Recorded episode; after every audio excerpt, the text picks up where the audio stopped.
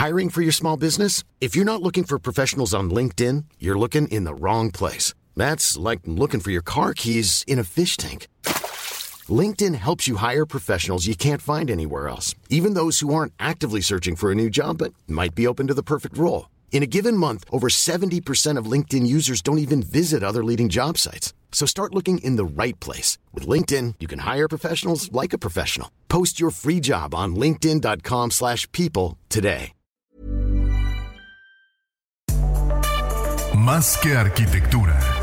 Con los inexpertos Javier Alonso y Ángel Sánchez.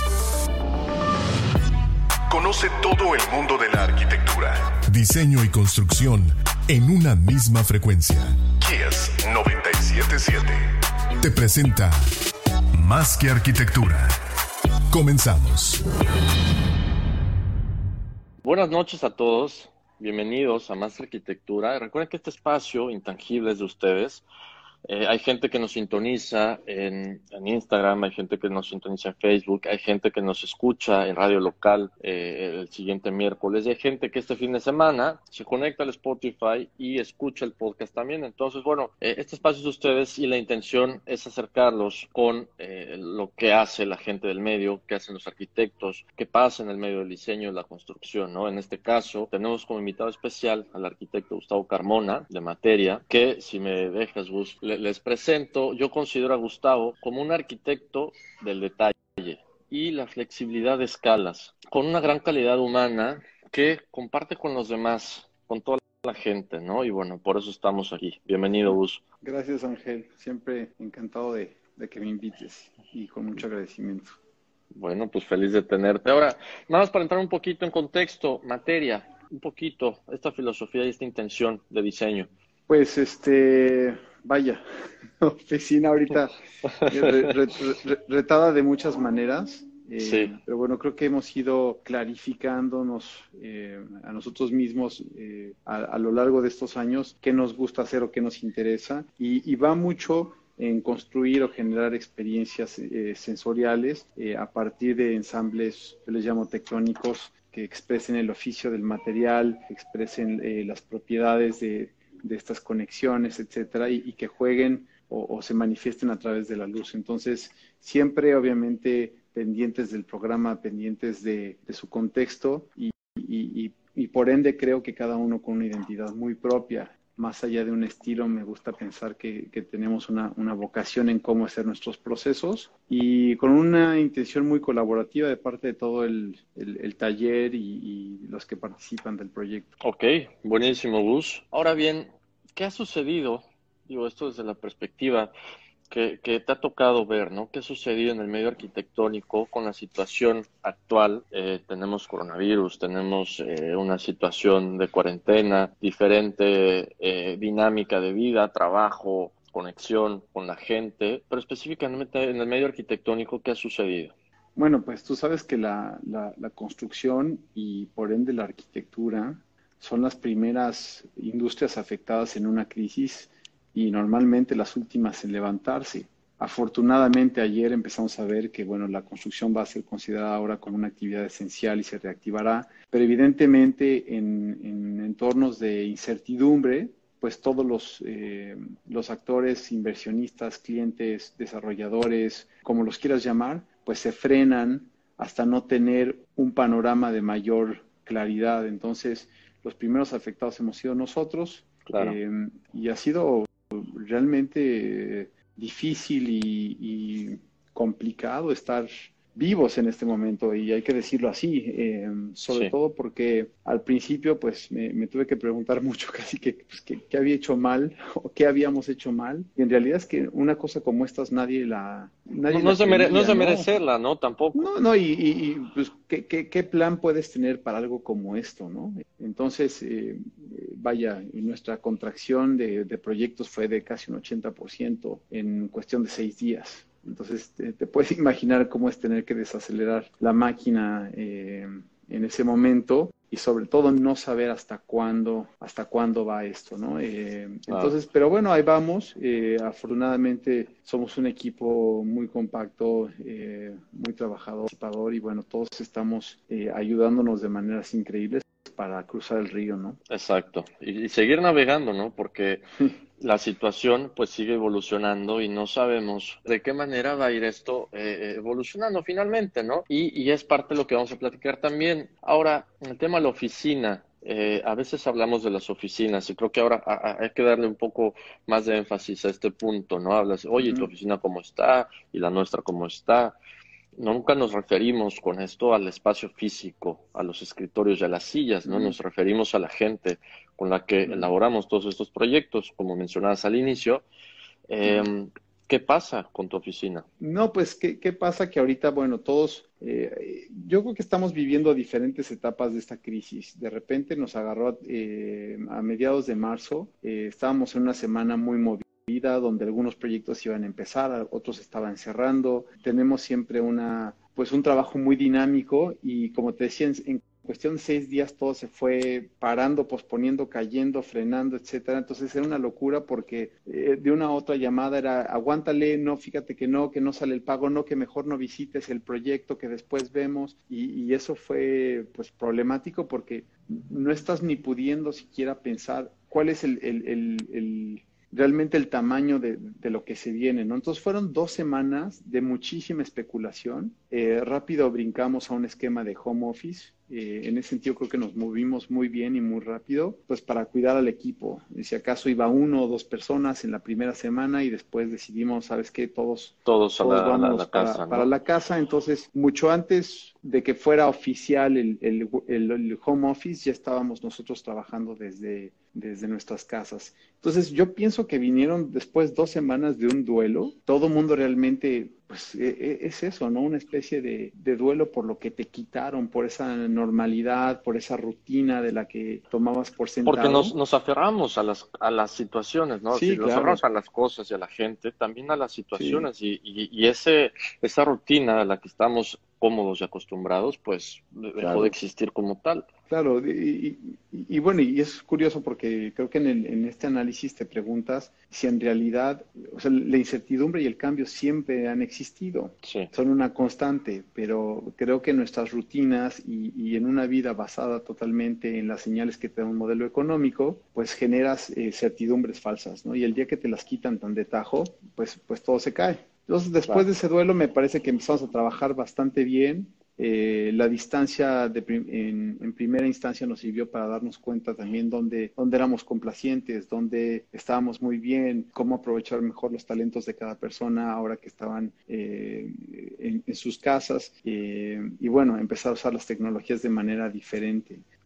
creo que algo de lo que más extraño y hoy, hoy nos pasó en una reunión de proyecto era, es poder estar en la mesa con el equipo. Y poder rayar, ¿no? Entre todos. Y rayar, en lo, rayar mientras hablas. Entonces, algunos procesos creativos, todos decir incluso más torpes, pues porque además no tienes esa motivación de, sentirte en el taller, de, poderte parar y ver qué están haciendo en, el área de maquetas o de jalarnos a una computadora todos y, ver cómo va el proyecto y muévele aquí. O sea, de tener esa discusión, se vuelve muy formalizada la discusión por el Zoom o por el GoToMeeting y a veces es este... No, no logras esta tangibilidad, ¿no? A la que estás acostumbrado. Sí, sí, exactamente. Entonces, eh, ahorita creo que ya empezamos a estar acostumbrados a esto, ya, ya, fluye más dinámicamente, pero sí se extrañan definitivamente muchas cosas, ¿no? Ok, claro.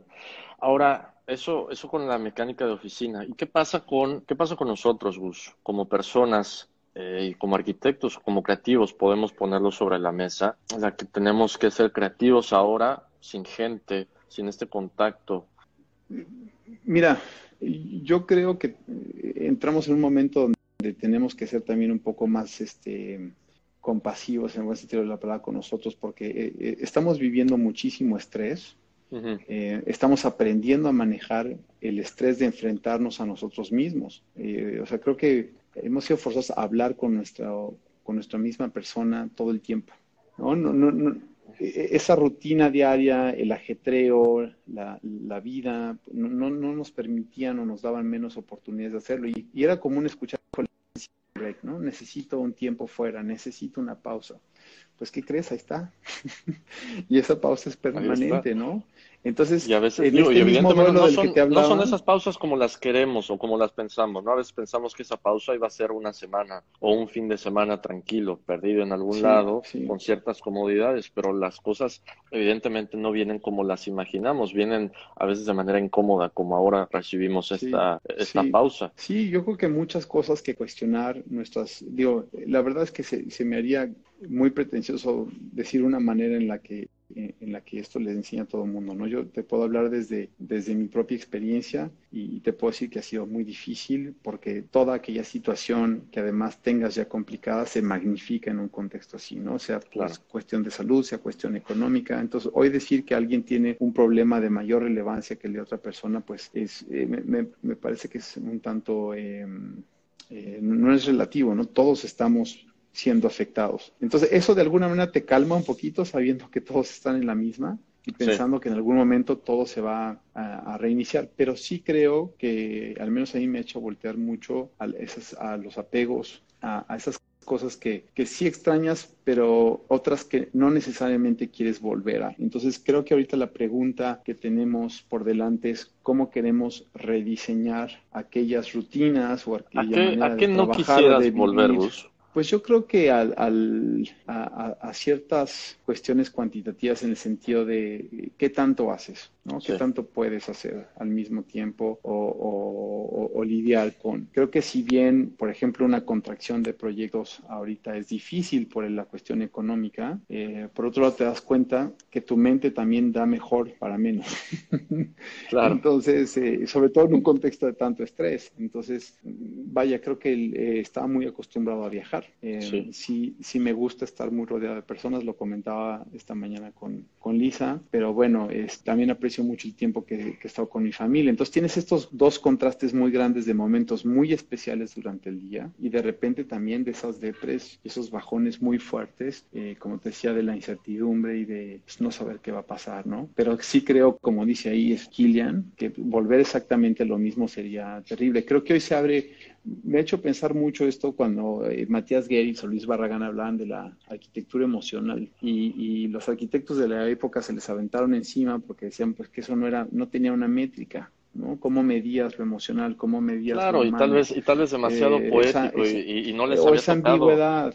Exacto. Y yo creo que hoy se han abierto las, la parte humana o espiritual o emocional cuenta mucho y es muy relevante. Eh, entonces, será muy interesante saber cómo rediseñamos esas cosas para tener en cuenta esta parte de nosotros que nos, que nos ha hecho tanta falta, sobre todo en una época en donde hemos sobrevalorado demasiado las redes sociales, el internet centrismo y nos hemos olvidado de esas cosas que realmente alimentan otras partes y que eh, al menos en la profesión al final del día hacen una gran diferencia. ¿no? En, el despacho creemos mucho que una arquitectura en cuyo proceso es empático y pensado y colaborado, se nota y se vive en los espacios diseñados. Digo, antes tenías una llamada en Zoom con un cliente y si se oía el ladrido de tu perro o tu hijo haciendo un, ruido, bueno, era así qué como... Pena, qué poco profesional, ¿no? Tal, y, y, hoy pues, a ver, that's life, y a veces Estás en casa, que trabajar así, sí, ni modo, ¿no? Entonces, eso, es, eso es bueno. Claro, claro. Ahora que mencionas este tema de las redes sociales y cómo conectamos con la gente, ¿no? Es, es momento también de, de valorar las conexiones. Ahora la única conexión que tenemos digo, al, medio masivo o, al número de gente que nos gustaría, pues es este, ¿no?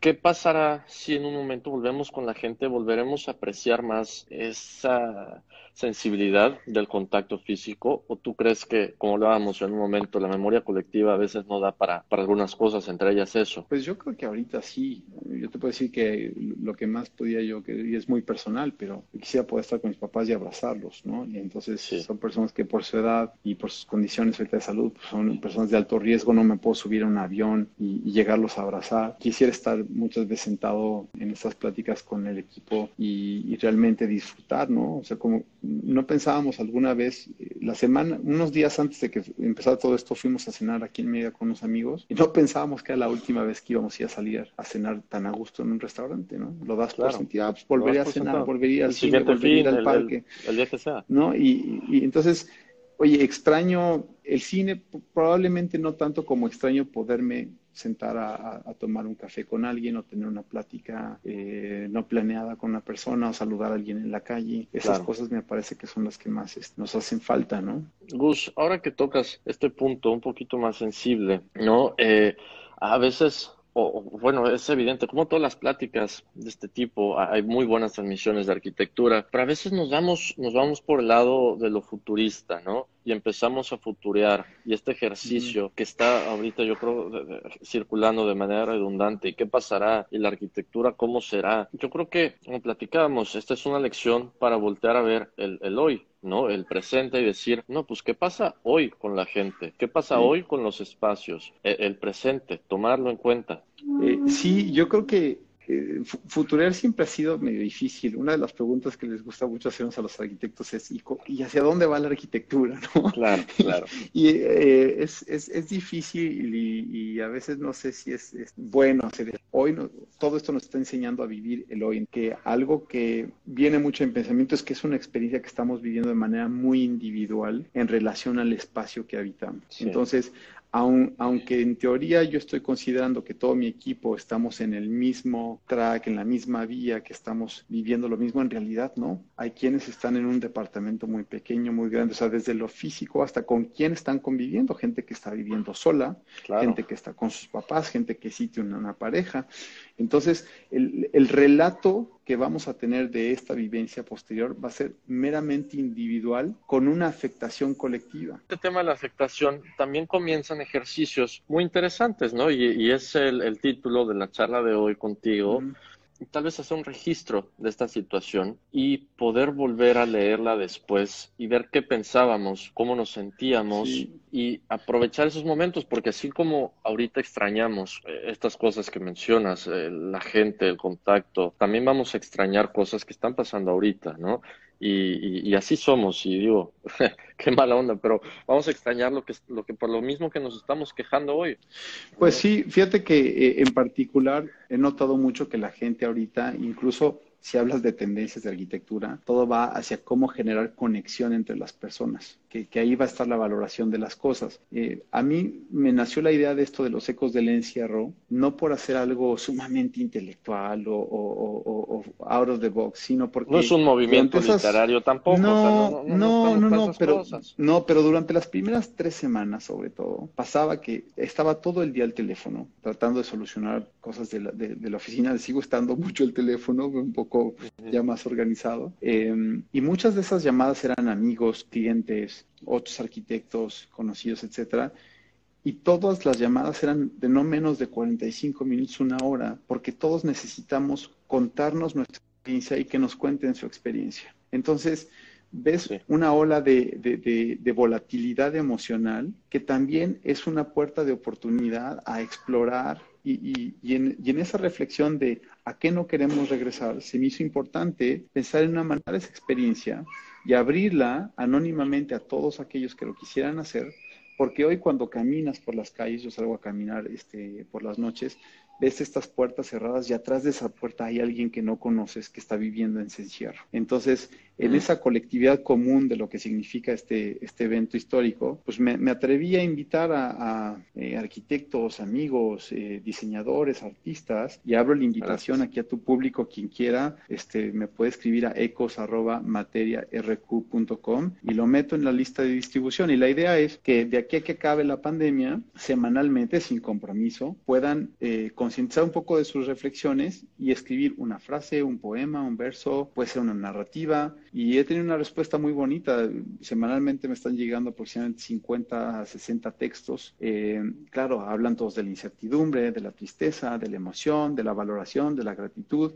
Unos son muy poéticos, unos son muy descriptivos, hay recomendaciones pragmáticas, pero al final me parece que si podemos hacer un compendio que sea un recordatorio de lo que vivimos y, y ojo, que no nos vuelva a pasar o para acordarnos de lo importante, está bonito y es una manera de conectar y de dar una válvula de escape, ¿no? Claro, y sobre todo registrarlo, ¿no? Registrar estas situaciones que se nos van en algún momento, nos olvidamos de lo doloroso o lo, lo lo, que sea, lo, que sea el sentimiento que tuviéramos en ese momento y recordarlo e, es, bueno para volver a valorar estas cuestiones que estamos diciendo que no van a estar para siempre, ¿no? Ahora, eh, esto es solamente, digo, esto es uno de varios proyectos. También, bueno, vale la pena mencionar, Bus, no sé si ya publicaron lo del concurso de los espacios. Sí, fíjate que también eh, estamos eh, procurando un concurso eh, internacional de ideas sobre los espacios públicos para, para eh, los performances de arte eh, de diferentes escalas. Es un concurso de ideas que, que, está en la India, entonces su despacho nos, nos invitó para co-curar con ellos.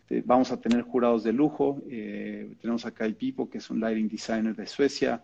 Vamos a tener a, Lisa Findley, vamos a tener a Vanessa Bielma de Arc Daily. Y la idea de este concurso es invitar a los profesionales y a los estudiantes que pues ahorita en estos meses eh, están viviendo esto para mandarnos una idea de cómo el espacio público puede cambiar, qué, pudiera ser lo siguiente hablando de, de futurear, que si hoy tuviéramos que salir, cómo nos gustarían esos espacios. El registro es interesante porque no es, sin fin de lucro. La idea es que para poder completar tu registro, tú muestres una prueba de donativo a una organización no gubernamental que esté ayudando a la crisis del COVID ah, por, por 15 dólares o más, lo que tú quieras. Entonces, en realidad es, eh, es, un, es un pretexto y, bueno, estamos tratando de, que se publiquen en medios importantes los resultados y pues, está padre, está, está eh, bonito salirse de la caja y hacer cosas que a veces no nos daba tiempo para hacer y que... Y ahora sí hay, sí hay tiempo, ¿no?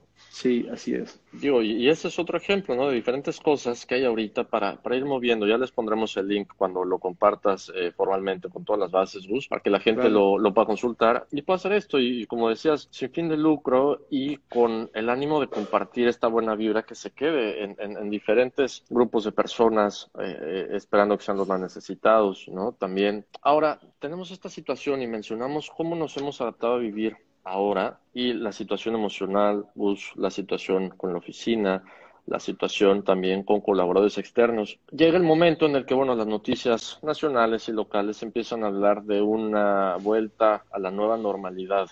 Me gusta esa palabra, nueva normalidad, porque una vez más pensar en volver a lo anterior eh, estaríamos mal.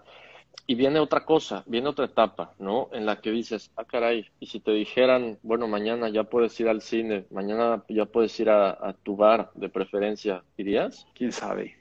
Muy probablemente no. Yo creo que necesitamos un poquito más de, claridad. Creo que estamos viendo cómo los países que están, han vuelto a la reactivación están sufriendo nuevos brotes. Entonces, el, estar detrás o en la cola en este sentido, pues no, no, somos necesariamente los conejillos de Indias. Y creo que siempre he estado en, en, que la gente y la iniciativa propia resuelven las cosas en este país. Es la realidad. O sea, el terremoto fue un ejemplo, las crisis son un ejemplo. Entonces, ha sido esa iniciativa privada o independiente la que ha dicho nos ponemos en home office antes o dejamos ir a cosas antes. Yo creo que aunque nos dejaran a nosotros volver a trabajar el primero de junio, es algo que tenemos que pensar muy seriamente eh, por la salud de, nuestros colaboradores, de nuestras familias. Y, si ya estamos trabajando así, yo creo que más bien vamos a tener que pensar en un plan muy escalonado de, de, cómo hacerlo. Yo creo que la, gente va a optar por ver a sus familias, por ver a sus amigos queridos, probablemente en, espacios más, este, más controlados al, al inicio, me atrevo a decir. Claro. Claro, desde luego. Ahora, con el tema de la construcción, bueno, si vuelve la construcción como actividad económica, bueno, es, bueno también, ¿no? Habrá que hacerlo con las medidas eh, adecuadas. Sí, la, la construcción es un tema difícil porque si bien las, las, las, obras van a tener que cumplir estrictos protocolos eh, puestos por gobernación y la Secretaría de Salud, creo que lo preocupante es cómo llegan y cómo se van los trabajadores de esas obras. La gran mayoría de nuestros eh, increíbles trabajadores de la construcción en el país entre bajos recursos que necesitan forzosamente transporte público eh, y tendrá que haber, yo me imagino que tendría que haber un un despliegue de un programa de vigilancia de las condiciones del transporte público, que la verdad suena muy retador para las grandes diferencias sociales y económicas que hay en los diferentes municipios del país. Entonces, bueno, que en la obra estén limpios, que usen tapabocas, que, ok, pero es es, es, fuera de las obras, es ese trayecto a sus casas, es esa densidad de gente en un camión, en un metro, lo que ahí empieza a implicar el riesgo. Entonces, un contagiado en una obra, pues está en contacto con mucha gente, tú sabes cómo, cómo se come en las obras, cómo se va al baño en las obras, no, no, no nos podemos engañar. Entonces, Claro, también podría ser una oportunidad para mejorar muchísimo nuestros controles sanitarios en, el sector de la construcción. O aplicarlos, se ve, porque, se, ve retador, se ve retador. Realmente existen todos esos controles sanitarios y estas nuevas normas que están saliendo no son nuevas, son normas de salud que pues, no se siguen en las obras y existen algunas otras obras con otros, otros rigores para la construcción. Claro, pero si me preguntas una obra, no sé, en, en Avenida Reforma, en la Ciudad de México, por ejemplo, nosotros este, hicimos un proyecto que estaba en construcción en, en, Cancún, en Puerto Cancún. Bueno, no dudo que puedan tener increíbles controles, pero la casa, ¿no? La, la, la remodelación, ¿sabes? O sea, cuando hablas de, de, lo que han hecho otros países, tengo una pariente que vive en Holanda y, le llaman la cuarentena responsable. Entonces ponen reglas de cómo salir, cuántas gentes pueden estar en una tienda, en un centro comercial. Entonces nada cerrado. Claro, pero, en países como, como en Holanda, sí, la, la un nivel de educación muy, muy homogéneo, claro, que es un nivel de educación muy homogéneo y una población de 2 millones. Pero en un país de una población de 130 millones con niveles muy diversos de educación, pues resulta un reto gigantesco. ¿Qué podremos hacer para esto como arquitectos? Compartir o de alguna manera ayudar a educar a la gente, tal vez en las normas constructivas, tal vez en, el buen funcionamiento de una oficina. ¿Qué opinas con, este tema, ¿no? de compartir esta educación si vivimos en un país tan polarizado en el tema socioeconómico? Pues yo creo que primero, primeramente es vivirla, ¿no? y obviamente no puedo echar de cabeza, pero estaba hablando con un amigo mío que no es arquitecto, que trabaja en otras cosas, y bueno, su, su, su jefe, su compañía los lo, sigue haciendo ir a trabajar, ¿no? Entonces, primeramente yo creo que tienes que actuar con los tuyos, quienes están a tu alrededor, protegerlos, ver las maneras, ver si lo que te pide el gobierno es suficiente o necesitas hacer un poquito más. Em, y después a las obras en las que estás implicado, hablar con tus clientes, asegurarte que existen los protocolos, supervisarlo, darles recomendaciones. O sea, yo creo que aquí es de poner el grano de arena, ¿no? Empezando por uno mismo. Digo, y, y, también viendo la situación en específico, tú que puedes tener dos perspectivas, una en la Ciudad de México y una aquí en Yucatán, eh, pues son, son panoramas diferentes, ¿no? ¿Cómo, ¿Cómo crees tú que nos pinta uno y otro? Híjole, la Ciudad de México es difícil, ¿no? Es tanta gente, tanta movilidad. Se habla que las cifras ni siquiera son ciertas. Eh, Yucatán, de alguna manera, todo está más abierto, creo que el, gobierno, al menos del municipio de Mérida, ha tenido una respuesta bastante adecuada, o al menos ese es el sentir. Eh, sin embargo, soy honesto, de repente me, ha ganado el encierro y me he dado una vuelta en la moto y te metes por los pueblitos, ¿no? alrededor de Mérida y, no, o sea, la gente está como si nada. Eh, sí. Eh, vivían su día a día, están en la calle. A la tienda, la tienda de materiales. No hay la cáscara de fútbol, pero pues están platicando en las tardes de barda a barda y vaya, volvemos al mismo problema, ¿no? Creo que en estas crisis aún más se magnifican los contrastes sociales y económicos que son tan terribles en nuestro país. Claro. Ahora, te, voy a preguntar algo un poquito más personal eh, y porque lo mencionaste, en tus caminatas tomas fotos de algunas fachadas, puertas, casas, ¿no? Y he, logrado ver un tipo de registro, ¿no? Muy reflexivo en ese aspecto, en el que cada, cada tipo de luz, cada tipo de puerta y cada tipo de fachada, eh, pues genera una, una, idea distinta, ¿no? De la gente que lo habita. ¿A, dónde va todo esto? Ya, ya ventané tu Instagram, pero bueno. No, mira, lo que pasa, lo que pasa es que sí, digo, no, voy a, no voy a ocultar que me, me, me gusta mucho el, el Instagram, pero eh, como que es una época difícil en, en, en, qué pones, ¿no? Eh, si es que quieres poner algo. Y un día salía caminando a la farmacia y cerca donde, donde vivo hay una fábrica local de chocolates y vi la puerta cerrada. Pensé, ah, o sea, de aquí a que nos vuelva a oler a chocolate porque huele a chocolate, ¿no? Cuando lo preparan. Entonces tuve la foto y la, y la posteé y después volteé y vi una puerta de madera muy bonita y dije, ah, pues, caray, pues todo está cerrado. Entonces voy a empezar a tomar puertas y chance hago un registro así de, de, de, esa parte anónima, ¿no? Esa, esa la, la, puerta cerrada es ese, esa respuesta física al, encierro. A un, impedimento, una barrera física. Sí, las puertas son de dos lugares son de la colonia en donde, en donde está su casa, porque salgo a caminar en, en, en, las, en las mañanas o en las tardes como para eh, aerarme un poco, o de, o de un pueblito que está aquí alrededor de, de Meida, porque vamos, este, vamos a inicio de semana y a fin de semana y vamos a la señora que nos, que nos ayuda aquí en casa, pues para evitarle el riesgo de subirse a un camión. Entonces, puerta que se me asoma cuando voy en el coche y que me gusta. Puerta que le, tomas. No, y, y, el punto va a que es esto con las redes sociales, platicamos también que están diseñadas para mostrar todo menos una parte vulnerable de nosotros, ¿no?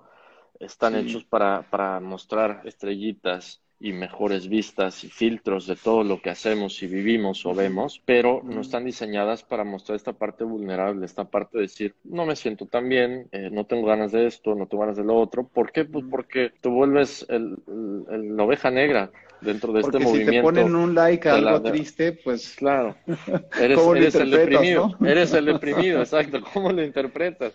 Sí. ¿Eres el niño triste o, qué, no? Sí, yo creo que una parte importante de todo esto es poderse saber y mostrar y reconocerse vulnerable. Eh, a nosotros nos ha ido bien difícil, es la realidad. Tengo la confianza de que vamos a salir adelante y la verdad es que todos los, los comentarios que nos hacen amigos o conocidos acerca de, de cómo hacemos las cosas y de que eso nos va La verdad es que me animan mucho, pero mentiría si digo que no, que, que, que no ha sido difícil. Ha sido muy difícil, ha estado de la chingada en muchos momentos. Esa es la, la, la, palabra real.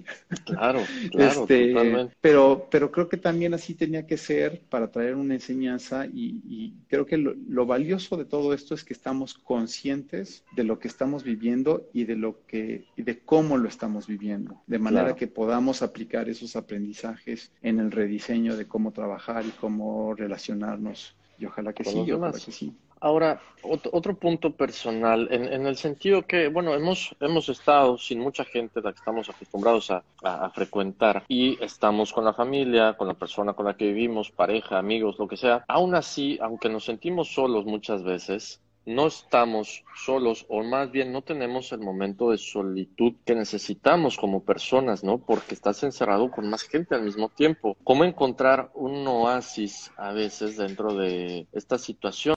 ¿No? Porque estás solo con alguien y a veces necesitas estar solo, solo, ¿no? Antes de volver a salir con los demás con una mejor cara y poder convivir de mejor manera. Sí, sí, eso me parece que ha sido súper retador y me atrevo a decir que todo el primer mes lo fue, eh, porque esta cuestión de físicamente con ellos o no y cómo, cómo demuestras, este, ya me hicieron cara aquí, ¿Cómo, cómo, cómo, cómo, demuestras, cómo demuestras fuerza. Yo creo que también eh, está relacionado con la vulnerabilidad. Yo creo que en el momento que establece una comunicación donde la contraparte, sea quien sea, pues te reconoce y se sabe vulnerable y bueno, empieza a establecer cómo nos vamos a manejar.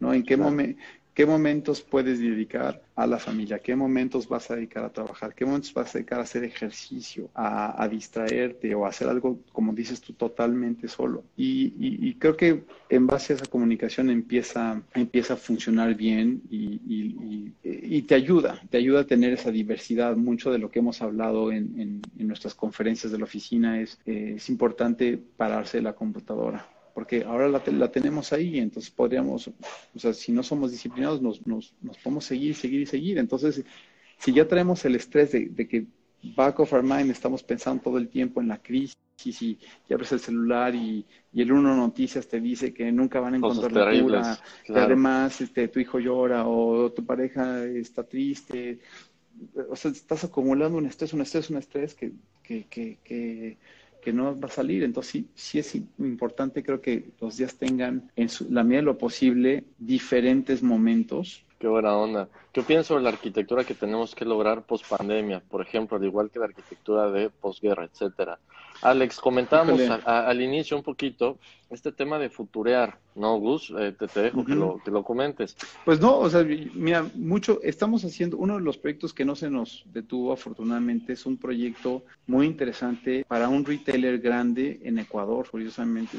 es un país que, bueno, con una situación mucho más grave que la, que la nuestra. Sí, sí, aunque fíjate que hablando con el cliente nos decía que, que bueno, las noticias lo han magnificado, y ya sabes, todo, cómo es esto también con los países latinoamericanos, ¿no?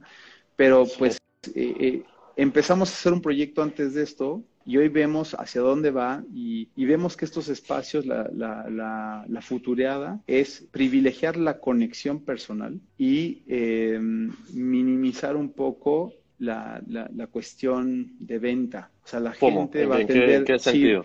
la gente va a empezar hacer mucho más, eh, de manera más notoria sus consumos online. Eh, eso es lo que, lo que se está viendo muchísimo en, en, Latinoamérica, en Estados Unidos, en Europa. Sin embargo, van a buscar ir en esta instancia a las tiendas o a los hoteles o a, los centros de, congregación, buscando una experiencia diferente de conexión. Un lugar seguro donde puedan encontrarse con gente de manera, insisto, segura. Digo, queremos pensar que en algún momento habrá una vacuna o habrá maneras de, protegernos, porque si, si, pensamos que de aquí para, para lo que sobre de existencia vamos a tener que estar a, esperar la a dos metros de todo el mundo, pues ¿no? La industria, la industria aérea, uno de nuestros clientes más importantes, era una cadena de launches este, de, aeropuertos, eh, que estamos haciendo unos proyectos bien interesantes para ellos, para la Terminal 1 del aeropuerto de la Ciudad de México, y que ahora, bueno, pues cambia, tendrá que cambiar totalmente porque la gente que se meta a un launch, pues ya no va a querer estar atascada, pero la, la, la rentabilidad de un launch es mínima, es marginal y se mide en la capacidad, claro, es en la capacidad de asientos que puedas ofrecer. Entonces, si, si antes en un espacio donde te cabían, no sé, 120 personas, ahora vas a poder meter 60, ¿cómo le vas a hacer para, para, para estar a flote? Entonces, se vienen cuestionamientos muy importantes, las aerolíneas, ¿no? Las aerolíneas, su, su, su ganancia es tan marginal que habían apretado las filas, digo, si alguien lo sabe, soy yo. porque, porque mide dos metros, sí. A, tope, ¿no? Pero de ahí, de ahí podían ofrecer este low cost y tarifas bajas. Y, hoy, pues, la tendencia va a ser a separarse más. Entonces, a ver quién estaría, se que estaría padre también eh, que, que, cambien el tema de las aerolíneas. Es la actitud con la que reciben a la gente después de ellos pasar un momento difícil económicamente como empresas, ¿no? A la gente que va a volver a poner su confianza en ellos para viajar, no solamente de manera eh, segura a modo salud, sino también a, manera de precios y, ya sabes, está, antes de todo esto, las cuestiones de cambios en las aerolíneas e informalidades. Entonces, eh, eh, sería bueno ver qué aerolíneas en ese formato podrían retomar la confianza del público en general. Sí, yo, yo creo que va a tener que ver mucho quiénes estaban sólidos económicamente previo a esto. Te puedo decir que eh, Lisa y yo teníamos mucha ilusión de hacer un viaje en abril, que obviamente se canceló, y la aerolínea dijo, les, les respetamos el cambio, o sea, lo único que no pueden hacer es devolverte el dinero. pero te respetan el cambio, no te cobran penalidades y te dan todo un año para definir una nueva fecha. Eh, Aeroméxico, que es la aerolínea donde la, que más uso no es para hacerles promoción, pero pues es que ahí te acumulan los, los, los, puntos, ¿no? Pues muchas líneas, en vez de decirte, oye, ahora te va a costar el triple de puntos sacar un boleto, ellos dijeron, oye, el estatus lo vas a tener un año más sin hacer nada más para que sigas volando con nosotros. O sea, sí, todo el mundo le, tiene que echar ganas, todo el mundo tiene que querer menos para que las cosas funcionen. Ese, es, el punto. Querer menos, ¿no? sobre todo, en, todo tipo de cosas. Chamba, gente también, situaciones. Sí, sí. Dice que no es la arquitectura siempre futuriada, si la construyes ellos vendrán. Pues sí, evidentemente, ¿no? Yo creo que hoy tenemos una, una libreta en blanco los arquitectos, entonces hay que apostarle a, hacer algo y no vamos a fallar, porque, o sea, si hacemos lo de antes, eso sí va, eso sí va a fallar. Claro.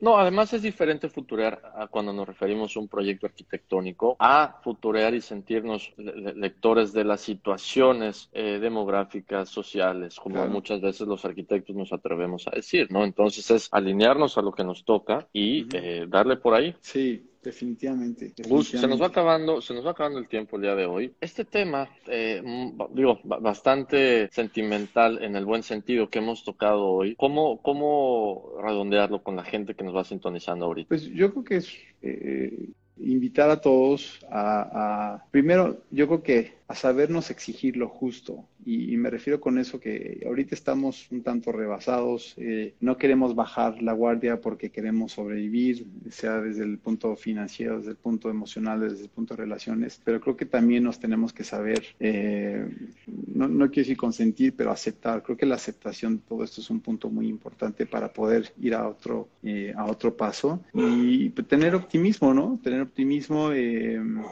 tratar de hacer las cosas de la manera más ordenada posible y estar listos para, para arrancar, para encontrar las oportunidades en medio de la crisis. Claro, por lo menos con la disposición, ¿no? Si no podemos adivinar qué va a pasar, por lo menos con la disposición de cambiar eh, nuestras comodidades por, por cosas diferentes. Sí, yo, yo, insisto, yo creo que sí, todos vamos a tener que creer menos, cobrar menos, ganar menos, comprar menos, este, eh, las gentes que te rentan espacios pues se están bajando, ¿no? Los, los, o sea, si todo el mundo tiene, digamos, por decir la palabra muy mexicana, apechugar, porque si no, mueres, ¿no? Entonces ahorita si un cliente llama y dice, oye, pues es que yo no sé, si, a ver, vamos a estructurar nuestro proceso de trabajar. ¿Cómo puede costar menos, por ejemplo? Claro. Eh, ¿Cómo puede ser mejor? Yo creo que por ahí va. Vamos a ver. Buenísimo. Gus, ha sido un placer tenerte, Gustavo Carmona, en materia, ha sido un placer tenerte hoy, digo, no solo en Instagram, sino también en radio, la gente que nos escucha en Spotify, la gente que nos escucha en Facebook. Es muy padre eh, poder compartir con todos ustedes. Te agradezco tu tiempo, Gus. Ha estado buenísima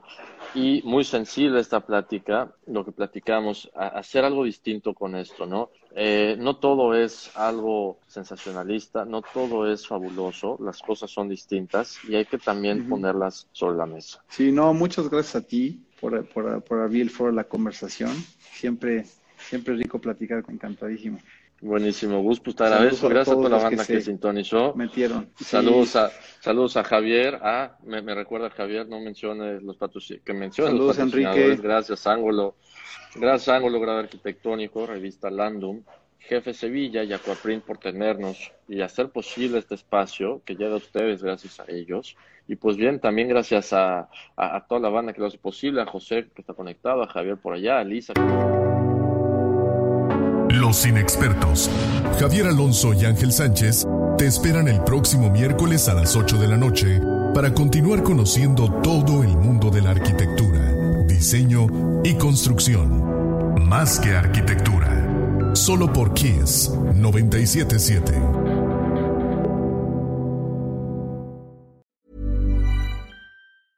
Hey, folks, I'm Mark Marin from the WTF Podcast, and this episode is brought to you by Kleenex Ultra Soft Tissues your ally to help tackle your allergy symptoms this season. I love the change of seasons, but nobody loves pollen and all those other things floating in the air that make you sneeze during this nice weather. Kleenex Ultra Soft tissues are hypoallergenic and allergist approved. So fight back against watery eyes and runny noses without worrying about irritating your skin. For this allergy season, grab Kleenex and face allergies head on.